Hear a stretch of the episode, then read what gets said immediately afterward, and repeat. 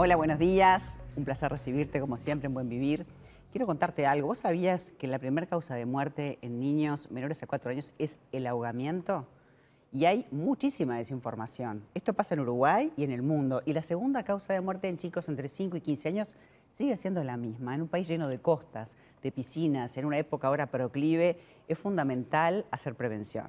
Nos acompaña Guadalupe Herraiz. Ella, además de ser instructora de este tema, también es la autora de este libro, La cara oculta del agua, que bueno, que realmente lo recomiendo. Te felicito por, por este libro. Muchas gracias. Este, porque tiene no solamente mucha información, sino hay muchos casos y bueno, cuenta también un poco como una autobiografía de cómo entraste en este mundo desde hace cuántos años ya. Y van a ser entre 8 a 9 ya. Impresionante. Sí. Más de mil familias que pasaron por, por mis manos, así que nada. No es matronatación, vamos a aclarar, porque a veces la No. gente confunde, ¿no? No, no. Lo que, a lo que vos te dedicás como instructora es enseñar a flotar a esos bebés a partir de, qué, de cuánto tiempo. Lo que promuevo es la prevención al ahogamiento infantil. eh, trabajo en el núcleo familiar.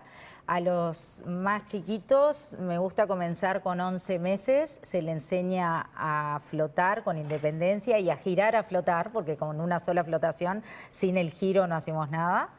Y a los padres de estos bebés eh, lo que intento darles es la educación que necesita para prevenir el accidente y que sepan cómo manejarse con estos niños pequeños en grandes volúmenes de agua. Sobre todo que además, viste que siempre cuando pasan estos accidentes, la gente pregunta, pero no estaba contigo. No, si estaba contigo.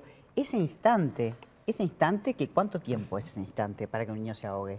Eh, el ahogamiento empieza a sucederse a partir de 21 segundos de apnea por inmersión. Yo siempre les, les explico a los padres, o sea, ellos pueden ser unos excelentes este, supervisores, pero son excelentes supervisores y estos niños aprenden con ese rango de supervisión.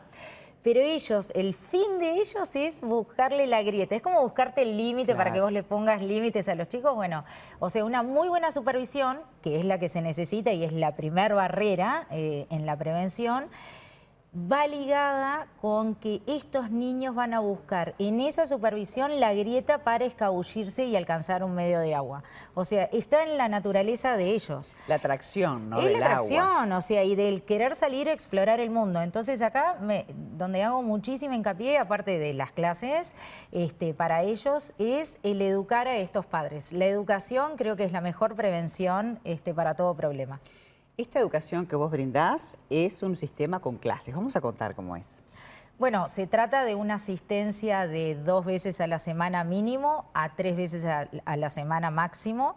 El programa que promuevo para que los más chiquitos aprendan a girar y flotar y los más grandes hacer lo que llamamos la secuencia de nadar, flotar, nadar, eh, consiste en 12 clases que se pueden llevar adelante de dos veces a la semana a tres veces a la semana. Con esa asistencia lo que se va a conseguir es darle a esos niños y a esos bebés las herramientas para que estén lo más seguro posible si hay volúmenes de agua.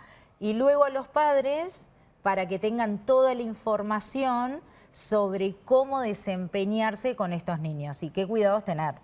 Además, es súper lindo el, el apego que genera, ¿no? De entrar, primero que le pierden el miedo, porque- y entran seguros con su mamá o con su papá. El compartir esa instancia, ¿no? Después, no, no es todo el tiempo que están los papás. Los papás entran, pero después sos tú la que lo o sea, manejas. nosotros le pedimos a los padres que entreguen al niño, ¿no?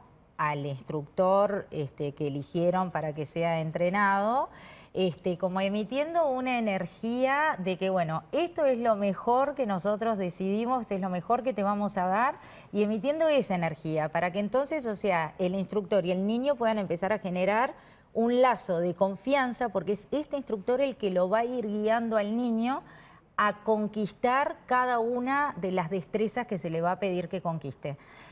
La gente me pregunta, ¿pero ustedes van y los tiran al agua? No, ¿cómo, yo- cómo- cómo me van a pagar para yo ir No, y tirar a los que también al hay, agua? hay un montón de videos de que dicen que si al bebé, antes de que se le vaya como ese estímulo, los ponen y nadan solos. Entonces hay como toda una gran confusión. Las redes Sí. a veces, eh, si vos te metés, te metés en cualquier página, Mm. ves cualquier cosa y no quiere decir que todo funcione, ¿no? Por eso está bueno que lo cuentes. Bueno, acá lo que se promueve es eh, que el niño adquiera comportamientos motrices a través de una estimulación que es lo que hace el instructor dentro del agua. O sea, el tema es que se genera como un contraste social en donde no estamos acostumbrados o por diferentes causas a nivel de mercado que nos muestran por vender determinados productos, nos muestran una situación que creemos ideal de lo que es un niño pequeño en volúmenes de agua. Te lo muestran en una situación que no es una situación de prevención de ahogamientos, es una situación en donde exponen al niño o está expuesto al niño a creerse que ese lugar no requiere de ninguna capacidad física o destreza o atención. Son mitos del mismo modo como pensar que ponerle un chaleco salvavidas o ponerle un salvavidas, que son como una camiseta, alcanza y sobra, ¿no? Con eso te vas a hacer Estamos como un poco como sociedad eh, acostumbrados a ponerles a los chicos este, dispositivos de flotación, muchos de ellos no son reglamentados, este, y disfrutar nosotros de cómo ellos se exponen o disfrutan en grandes volúmenes de agua sin hacer absolutamente nada. Entonces, claramente, ante ese vicio adquirido, o sea, cuando se presenta una educación, que es lo que yo promuevo, porque eh, lo que yo hago es, hay una enseñanza por detrás, este, para que luego de adquirida la enseñanza se pueda disfrutar lúdicamente. Entonces, cuando se genera ese contraste es cuando dicen, tiran a los chicos al agua. No, no, no sucede así. Nosotros trabajamos en lo que se llama muy cortitas aproximaciones. O sea, vamos de a poquito mostrándole al niño cómo desempeñarse en volúmenes de agua. La forma eh, científica, si se quiere, se llama propioceptiva. O sea, a través de nuestro tacto lo que hacemos es estimular terminaciones nerviosas de la musculatura del niño para que éste puede empezar a generar un equilibrio que le hace resolver una situación. Grabamos en su sistema nervioso central un movimiento motriz. Que si este chico está solo y se cae al agua va a poder flotar, va a poderse defender, porque esos minutos claves o esos segundos claves... Son 21 segundos. Eh, le damos tiempo a los papás a que, resuelvan. Y además, no necesariamente puede pasar de que de repente un chico se ahogue, pero de repente pasó mucho tiempo sin respirar y las consecuencias son graves, ¿no? Totalmente. O sea, neuronas básicas del cuerpo de un niño empiezan a desaparecer, son irrecuperables.